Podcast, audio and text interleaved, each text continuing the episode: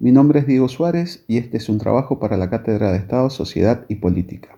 de la Facultad de Ciencias Políticas y Sociales, que intentará demostrar la relación que existe entre Estado, sociedad y pandemia.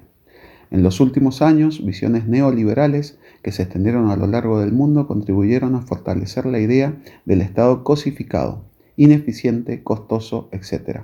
Y como contrapartida colocaron a lo privado como paradigma de todas las bondades posibles.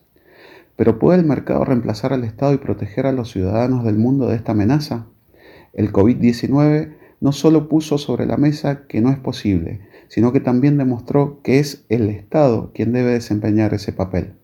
Por ello, a partir de la expansión de este virus respiratorio que afectó a la mayoría de los países del globo y encontró varios hospitales desprovistos de recursos en nombre de la eficiencia económica, la gente se convenció que es el Estado y no el mercado el que los puede salvar. Es así que, en este contexto, es el Estado el que no solo debe intervenir para paliar las crisis sanitarias, sino el que asume un papel que se puede denominar superbenefactor, ya que debe ayudar a los trabajadores, a las familias, a, a, las empresas y también al sistema financiero,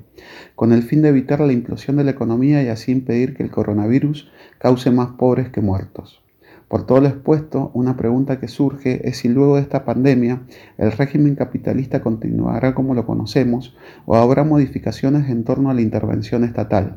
y si el choque de fuerzas entre los actores sociales que defenderán sus derechos y las fuerzas del mercado que intentarán mantener el poder inclinarán la balanza hacia un capitalismo neoliberal o hacia uno más social. Esta es una pregunta que solo en el futuro se podrá responder.